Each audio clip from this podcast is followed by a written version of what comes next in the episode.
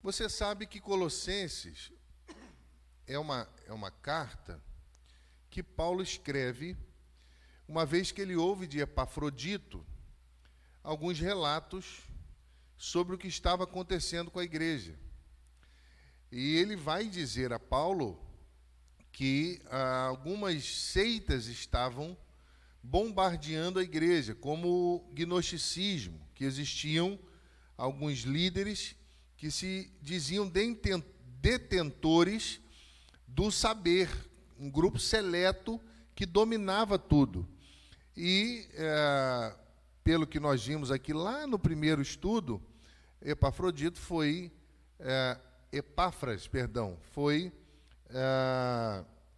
é, aluno de, de Paulo e foi buscar ajuda por conta é, de não saber o que fazer, por conta das pressões, e foi buscar em Paulo orientações. Você sabe que foi no século II da era cristã que a, a visão de, de defesa da fé surgiu. A apologética surge no século II. Porque no século I, a igreja meio que convivia com muitas heresias, até que o negócio começou a ficar tão, tão esquisito que eles viram a necessidade de sistematizar a fé, de defender a fé genuína que foi entregue aos santos. E isso vai discorrer por todos os séculos até chegar em Agostinho, que vai montar uma defesa de fé sistematizada. E daí vão surgir as faculdades cristãs, os seminários bíblicos, porque a igreja sempre buscou defender a sua fé. Então, quando eu olho para Colossenses, eu vou ver Paulo orientando, eu vou ver Paulo escrevendo a essa igreja, fortalecendo o pastor desta igreja, orando por esta igreja e também agora ah, falando sobre Cristo para esta igreja. Então, quero te convidar, na linha que nós estamos tendo, abrir Colossenses capítulo 1, vamos ler a partir do verso de número 13.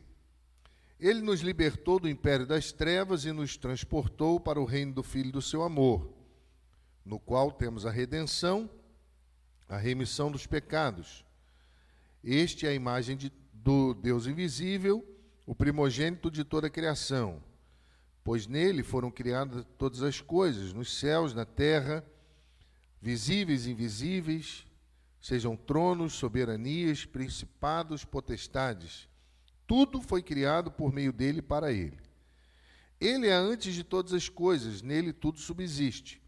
Ele é a cabeça do corpo da igreja, ele é o princípio, o primogênito de entre os mortos, para em todas as coisas ter a primazia, porque aprova é Deus que nele residisse toda a plenitude, e que, havendo feito a paz pelo sangue da sua cruz, por meio dele reconciliasse consigo mesmo todas as coisas quer sobre a terra, quer sobre os céus. E a vós outros também, que outrora eres estranhos, inimigos do entendimento pelas vossas obras malignas, agora, porém, vos reconciliou no corpo da sua carne, mediante a sua morte, para apresentar-vos perante os santos, para apresentar-vos perante eles santos, inculpáveis, irrepreensíveis, se é que permaneceis na fé alicerçados e firmes, não vos deixando afastar da esperança do Evangelho que ouvistes e que foi pregado a toda criatura debaixo do céu e do qual eu, Paulo, me tornei ministro. Até aí. Meu irmão, esse é essa é uma das maiores obras de alguém falando sobre cristologia. Você vai ver em Colossenses a defesa de Cristo. Você vai ver nessa carta Cristo sendo é, o centro de tudo na vida cristã. E Paulo vai fazer uma defesa muito interessante, dizendo o que ele fez, o que ele é e o que ele espera da igreja. Por que, que Paulo vai falar que Cristo é suficiente para a igreja? Porque os falsos mestres da heresia de Colossos, que era o gnosticismo e tantas outras heresias, misticismo e tantas outras coisas, estavam dizendo que existiam questões metafísicas, que existiam questões que a mente não, não conseguia ah, entender e vão tentar mistificar a vida cristã. Paulo não vai discordar deles, mas Paulo vai dizer que quem resolve essa questão toda é Cristo. Paulo vai dizer à igreja que aquilo que os ímpios não sabiam, eles sabiam.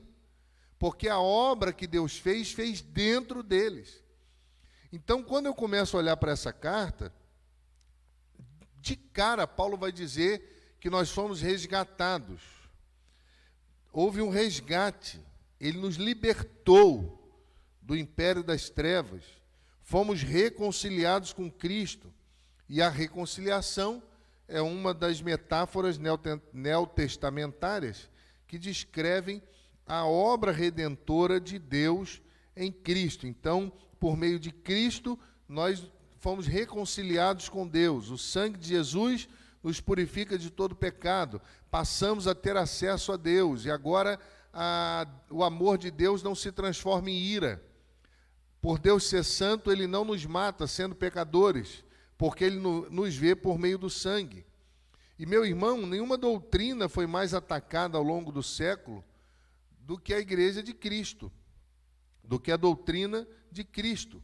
Se você conhece um pouco da história da igreja, você sabe que os concílios, os primeiros concílios gerais da igreja de Nicéia, Constantinopla, uh, Calcedônia, trataram exclusivamente de cristologia, porque as heresias tendem a tirar Cristo do centro o tempo todo, e a igreja precisou fazer grandes ajuntamentos, grandes assembleias, para rever a doutrina e para defender a fé cristã.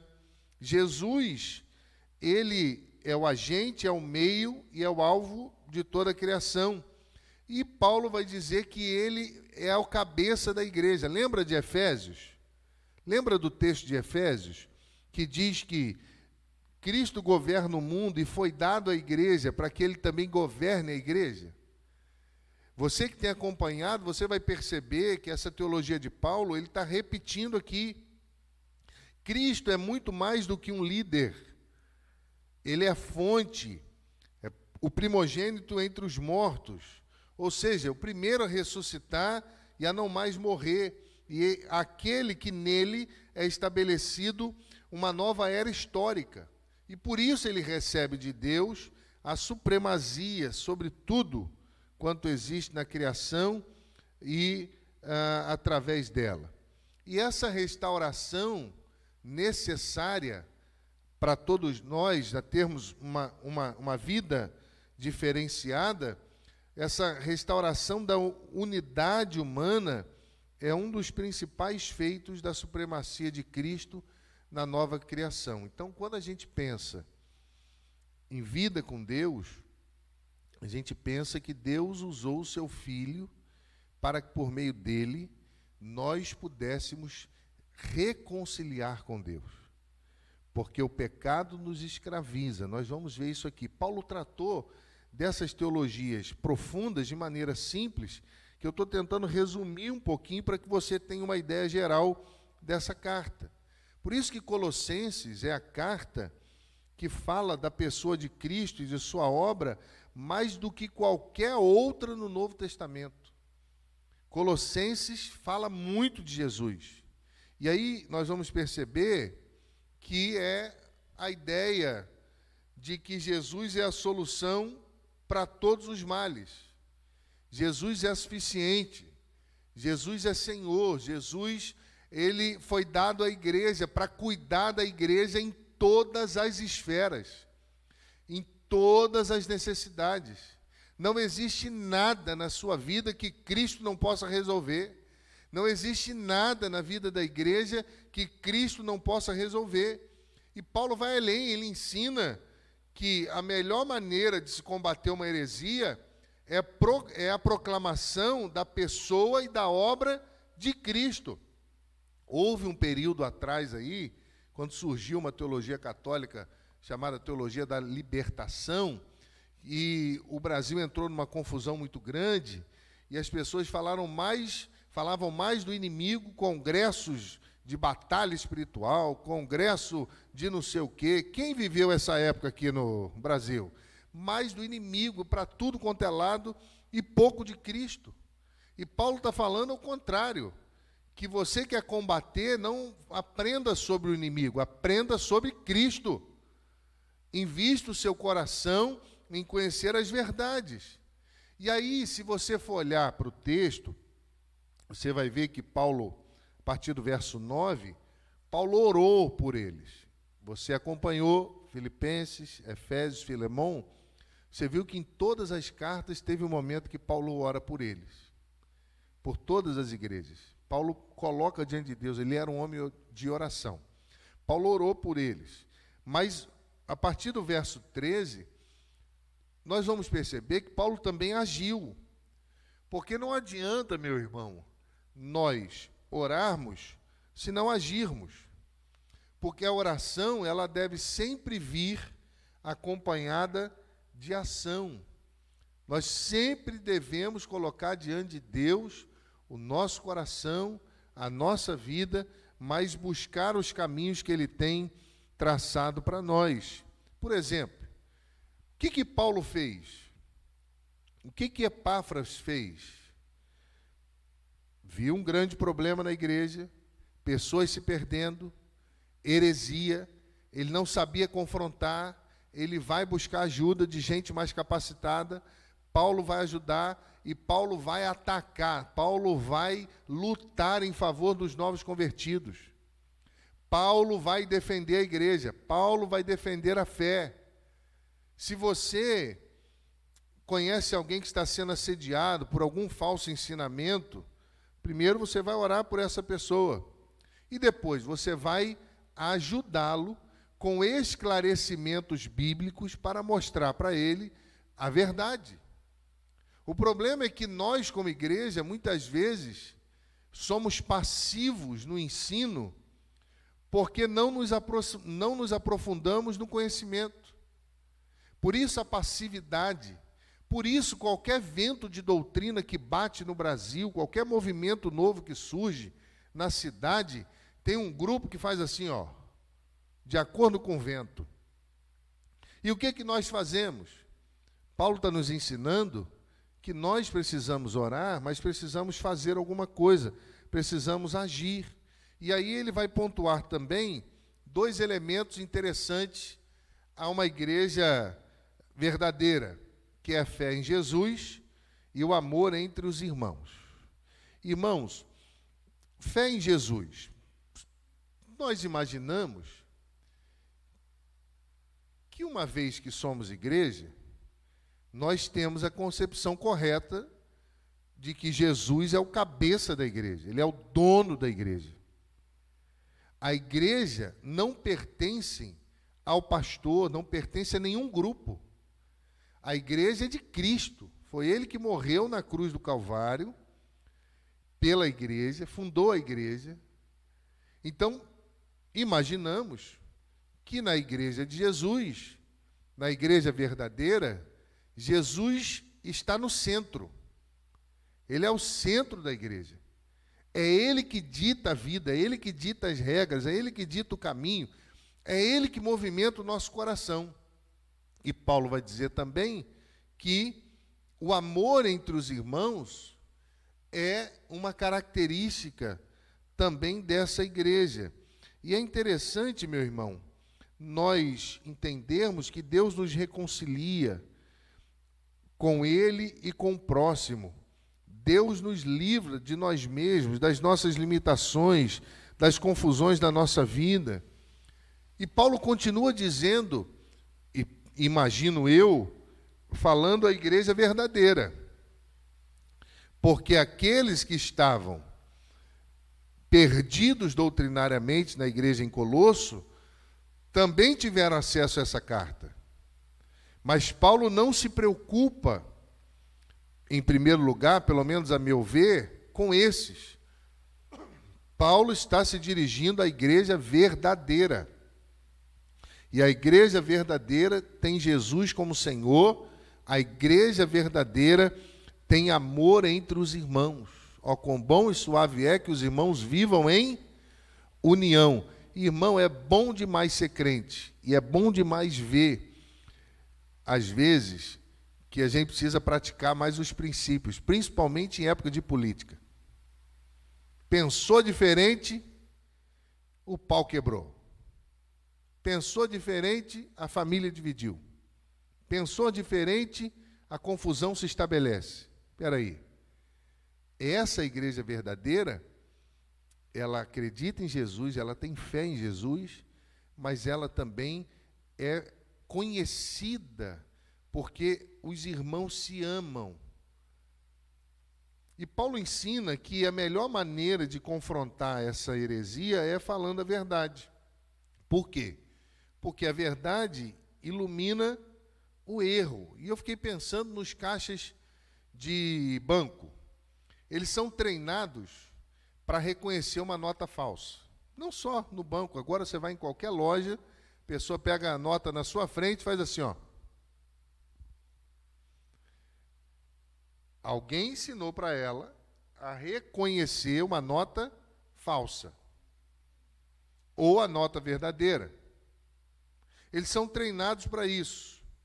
E nós, como igreja, somos treinados, ou como somos treinados para conhecer uma heresia? Você já parou para pensar que a sua responsabilidade e a minha é muito maior do que aquela que a gente imagina que tenha?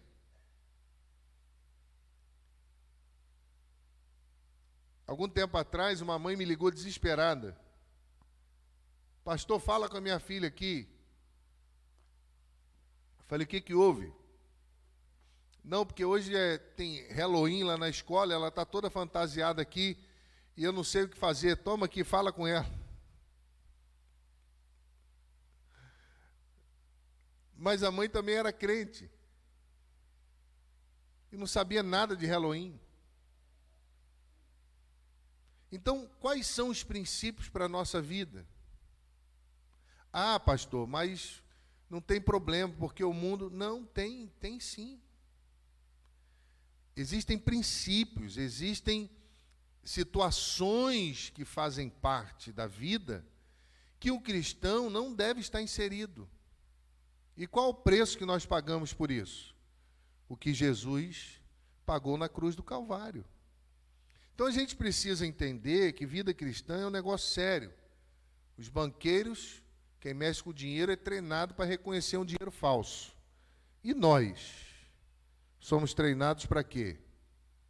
Por isso que Paulo está exaltando a Cristo, porque a igreja conhece o seu Cristo.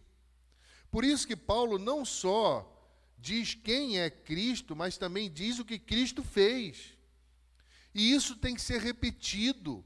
Você tem que falar isso direto para o seu filho, para sua filha, para o seu marido, para sua esposa, para o seu irmão, para quem você vai discipular. Nós não podemos deixar de falar de Cristo, nós não podemos perder de vista essa obra redentora que nos alcançou. Por isso que a partir do verso 13, nós temos uma das mais belas sessões da Bíblia que vai nos mostrar o que Deus fez. O que, que Deus fez? Ele nos tirou do reino das trevas, domínio das trevas, nos transportou para o reino do Filho do seu amor, no qual nós temos a redenção. O que, que é redenção? Perdão dos pecados. Você não deve mais nada. Jesus pagou esse preço. E você sabe, é porque eu não quero entrar aqui, mas a palavra grega para uh, tirar do domínio das trevas é arrancar com raiz e tudo. E você é enxertado no reino de Deus. Isso é muito bonito, porque não pode haver em nós nada que não exista em Cristo. Por isso que Colossenses capítulo 2, versículo 3, Paulo vai dizer que Satanás, o príncipe das potestades do ar, opera nos filhos da desobediência. Desobediência a quem? A Cristo. Não é ao pastor, não é ao diácono, não, a Cristo. Então, quando há uma desobediência aos princípios, nós estamos expostos às notas falsas da fé. Nós sabemos que nesse tempo, meu irmão, existem muitos excessos. Tem gente que vê o diabo em tudo quanto é lugar, já viu? Não pode falar esse nome, porque esse nome lembra, não sei o quê, é uma loucura meio esquisita. Há excesso também, mas isso não pode nos levar a outro extremo. Qual é o outro extremo? Nos esquecermos da realidade espiritual. Não é porque alguns são demasiadamente místicos para algumas coisas que nós vamos ignorar a realidade espiritual. Nós fomos arrancados das trevas. E quem fez isso foi Jesus. E é por isso que a gente precisa aprender e ensinar. Por que redenção? Por que nos enxertou no novo mundo? O que, que isso é importante para nós? Porque em Cristo nós temos a redenção. Essa redenção, ela é interessante, vem do, do grego goel, um parente intermediário que tinha condições e direito de readquirir aquilo que havia sido vendido ou escravizado. Então, Jesus, ele foi lá e comprou de volta. Deus, por meio de Cristo, foi lá e disse: quanto que ele te deve? Nós herdamos o pecado original. Quanto que ele te deve? Está pago. Pago com quê? Com meu sangue. E é interessante que isso abre a porta, o que Paulo tratou com a igreja, para outra coisa interessante, que nós vamos ah, ler aqui, que foi a remissão dos pecados. Essa ideia de remissão de pecados. Esse transporte para o reino de Deus só foi possível, só é possível quando os pecados são remidos. Por quê? Porque eram eles, são eles que nos mantêm cativos. E por isso que nós vamos viver a, a paz advinda do total pagamento dessa dívida. Então, quando eu penso nessa premissa de Deus remir, Deus perdoar, Deus cuidar de nós, eu penso, meu irmão, nessa insistência do apóstolo Paulo em colocar Cristo no centro da igreja, em colocar Cristo no lugar que ele não deve sair. Por isso, Paulo nos impulsiona, impulsiona os cristãos autênticos a perseverarem no Evangelho, porque Jesus é a sabedoria do cristão. Jesus é sabedoria da igreja. Gnosticismo, legalismo, misticismo, ascetismo, eles não solucionam o problema da corrupção do coração humano. Paulo está dizendo: olha, vocês são muito filósofos, vocês têm muitas questões, mas isso não resolve o problema. Jesus foi lá e resolveu. Jesus basta e nele está tudo que nós necessitamos. Se ele é a revelação de Deus, e somente aquele que conhece Jesus Cristo conhece alguma coisa de revelação, é ato da graça de Deus, pelo qual o homem se torna consciente da sua condição pecaminosa, mas também se torna livre ah, e, e, recebe a graça merecida, perdoadora ah, do Senhor, nós vamos perceber que as escamas caem dos nossos olhos. Lembra que o Deus desse século cegou o entendimento para que não lhes resplandeça a glória do Evangelho, a glória de Cristo? As escamas caem. Nós temos consciência da obra que Jesus fez na nossa vida. E isso é libertador. Porque na religião, ele vê primeiramente os esforços do homem para encontrar-se com Deus. Quando a pessoa fala muito de religião, está presa à religião, ela está olhando para os seus esforços pessoais. Mas na revelação, é Deus buscando o homem. Na revelação, é Deus em Cristo Jesus encontrando você e a mim, libertando pagando o preço pelos nossos pecados e nos fazendo viver em novidade de vida. Por isso que Jesus Cristo revela o Pai de maneira tão perfeita que ele pôde dizer a Filipe, João 14, 9: Quem vê a mim, vê o Pai. E aí, caminhando para não ser pesado, para nós chegarmos no final, os versos 22 e 23, Paulo vai fazer uma declaração, diz o texto: Agora, porém, vos reconciliou no corpo da sua carne, mediante a morte, para apresentar-vos perante ele santos, inculpáveis e irrepreensíveis. Se é que permaneceis na fé, alicerçados e firmes, não vos deixando de afastar da esperança do Evangelho, que ouviste que foi pregada a toda criatura debaixo do céu, do qual eu, Paulo, me tornei ministro nós fomos reconciliados com Deus por meio de Cristo. E ele, resolve, ele, ele remove a inimizade causada pelo pecado e propicia um ambiente sem hostilidade. Olha que interessante, irmão. Lembra que fé e amor são características da igreja? Então a fé e o amor fazem parte da vida daqueles que se reconciliaram com Deus e que não são hostis por causa do pecado. Paulo está trabalhando isso com a igreja. Porque enquanto alguns estavam alienados, sendo enganados por filosofias estranhas à fé, Paulo vai dizer à igreja, lembra? Tinha muita gente perdida. Paulo está falando com a igreja. Permanecei na fé.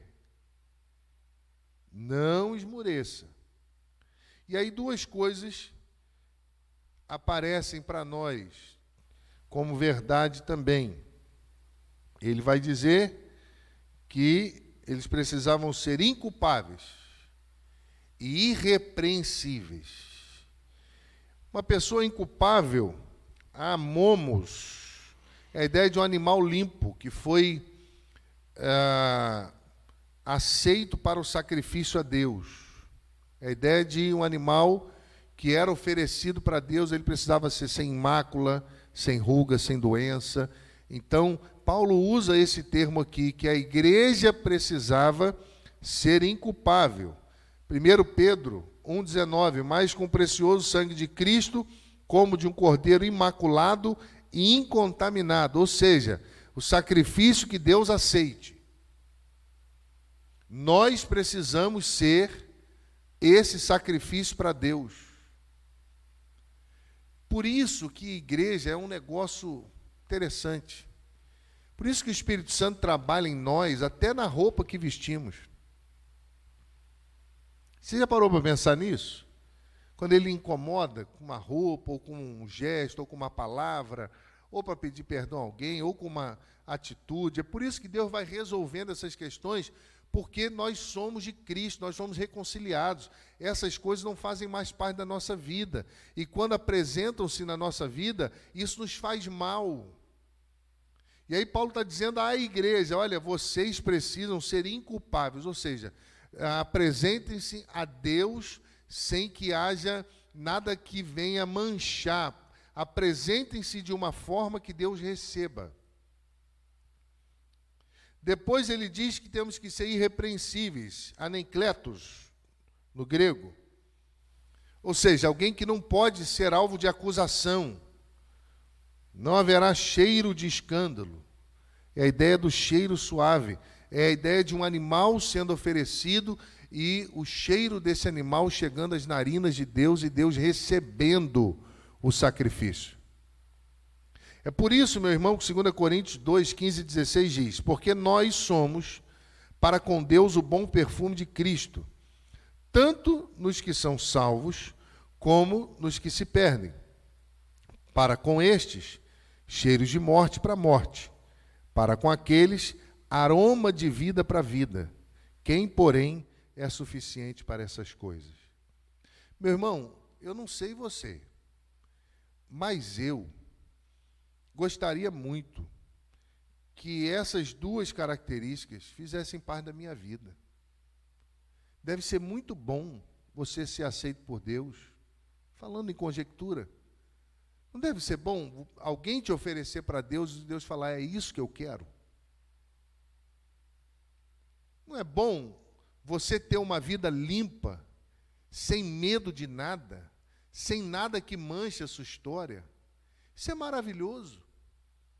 E é isso que Paulo está falando da igreja. Inculpável, irrepreensível, naquilo que falamos, que fazemos, naquilo que pensamos, na maneira pela qual nós agimos. E ele continua, irmão, ele vai arrebentando com a gente, num bom sentido. Ele vai falar das características desses que foram reconciliados com Deus por meio de Cristo. Ele vai dizer que eles estão firmes na fé. Mateus 24, 13. Aquele que perseverar até o fim será salvo. Ele está dizendo: permaneceis firmes na fé, santos, inculpáveis, irrepreensíveis, aqueles que não desistem, aqueles que não abrem mão de aprender, de fazer o que é certo, que não são egoístas, de querer ter o controle da vida, mas entregam-se como oferta para Deus. Outra característica, aqueles que são alicerçados na rocha. Cristo é o fundamento. 1 Coríntios 3, 11 porque ninguém pode pôr outro fundamento além do que já está posto, qual é Jesus Cristo. Então ele é o Senhor da igreja, e ponto. Ele é o Senhor da sua vida, e ponto. Não pode haver outro. E por fim, outra característica, aquele que não se afasta da esperança do Evangelho.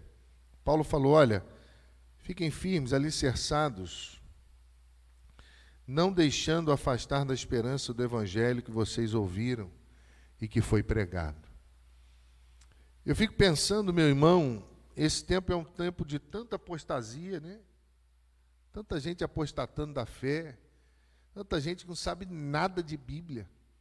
Estão dentro das igrejas, não aprenderam, não foram discipulados, não foram ensinados.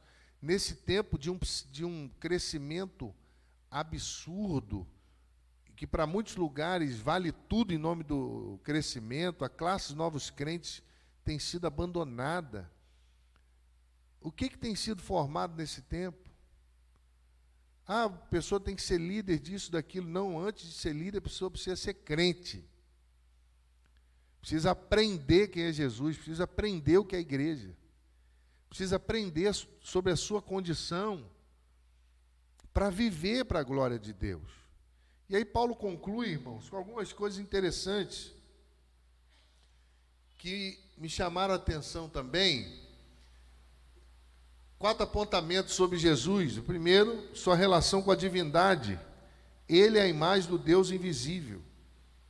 Segundo, sua relação com a criação. Ele é o Criador, sustentador de todas as coisas. Ele libertou, ele redime, ele é a imagem de Deus invisível. Nele todas as coisas foram criadas, visíveis e invisíveis, tronos, que há no céu, principado, potestade, tudo por meio dele e para ele. Paulo foi falando isso. Sua relação com a salvação, ele é o redentor, agente da reconciliação. Por meio do seu sangue nós temos paz com Deus e por meio da sua morte nós temos a vida eterna. Quarto lugar, sua relação com a igreja. Ele é o cabeça da igreja, é o dono da igreja, é o senhor da igreja. Ele sustenta a igreja, ele dirige a igreja, ele protege a igreja. É a própria igreja. Então, as especulações daquele tempo também aparecem hoje.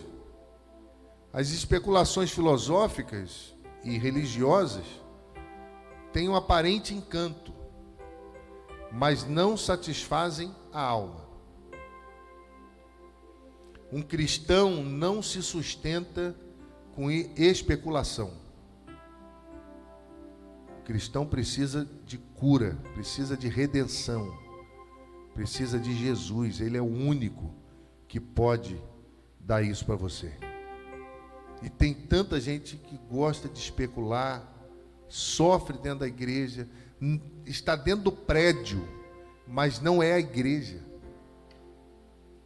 Está dentro do prédio não te garante que você é a igreja. Especulação filosófica e religiosa encantam muita gente, mas não satisfazem a alma. Quem pode fazer isso é Jesus. Enquanto os hereges defendiam uma doutrina secreta, seleta de pessoas, versículo 23, Paulo fala da universalidade do Evangelho, da esperança do Evangelho que ouviste e que foi pregado a toda criatura. Paulo arrebenta com eles: Ó, oh, vocês estão querendo fazer um grupinho, deter um poder? Cristo não é assim, não, ele alcança todo mundo. Ele não faz acepção de pessoas, aleluia. Ele ama todo mundo. Paulo está arrebentando a boca do balão aqui, irmão. Que coisa linda. Ele não exclui classe nem grupo. E ele deve ser pregado a toda criatura. Olha bem, Paulo disse que o evangelho não tem barreiras linguísticas, o evangelho não tem barreiras étnicas, culturais, políticas, geográficas. Ele está destinado a alcançar todos os povos, raças, línguas e nações. E aí eu quero ler com você Apocalipse 5, 9 e 10. Vamos ler? E cantavam um novo cântico, dizendo: Digno és de tomar o livro e de abrir os seus selos, porque foste morto e com teu sangue compraste para Deus homens de toda tribo, e língua, e povo, e nação, e para o nosso Deus os fizeste reis e sacerdotes, e eles reinarão sobre a terra. Aleluia! Isso é a igreja de Jesus. Se alguém te apresentar uma igreja diferente dessa, não é igreja. Você está aqui por causa da graça. Eu estou aqui por causa da graça. Nós estamos aqui porque um dia Deus resolveu nos encontrar, nos remir, e foi lá e pagou aquilo que nós não podíamos pagar. Nos libertou, nos resgatou, nos tomou de volta. Como não servir a um Deus desse? Como não amar uma igreja assim? Como não adorar? Como não exaltar meu Senhor? Como deixar de proclamar as suas bênçãos singulares, o teu amor pela família, pela igreja? Como não ensinar os filhos esse amor? Como não viver uma vida inculpável, irrepreensível, que seja uma oferta que agrade ao Senhor?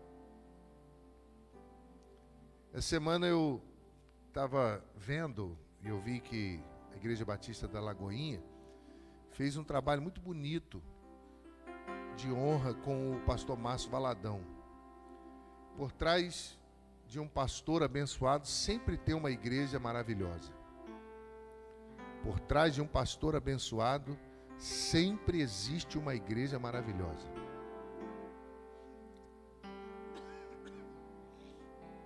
E eles fizeram alguns episódios, um filme, está no YouTube lá, você pode ver, contando a história dele.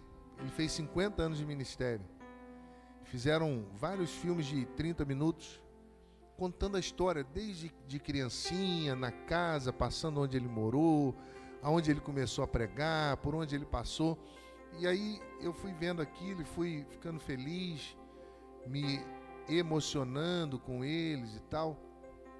E aí a irmã dele, é, dando um testemunho sobre ele, ela contou de uma questão que ele tem no pé e disse que que desde pequena a avó dela dizia que Deus tinha escolhido aquele menino. Que aquele menino seria um menino diferente e tal, tal. E aí quando eu vi isso eu parei o vídeo. Parei o vídeo e fechei os meus olhos e orei. Falei, Senhor, eu sou pastor. O Senhor já me encontrou. Eu lembro do dia, isso eu falando para Deus. Eu lembro do dia, Senhor, que eu respondi sim para o Senhor quando o Senhor me chamou. Eu lembro como se fosse ontem das questões do meu coração Mas quero dizer para o Senhor: se o Senhor quiser me encontrar de novo, me encontra de novo todo dia. Se o Senhor quiser me encontrar de novo, estou aqui, Senhor. Que eu também seja. Que eu também seja algo nas tuas mãos que abençoe vidas. Essa oração nós temos que fazer todo dia. Porque às vezes nós nos esquecemos que não é pelo que somos ou achamos ser, foi porque Ele nos resgatou do império das trevas e nos transportou para uma vida diferente. Glória a Ele, em nome de Jesus. Vamos cantar.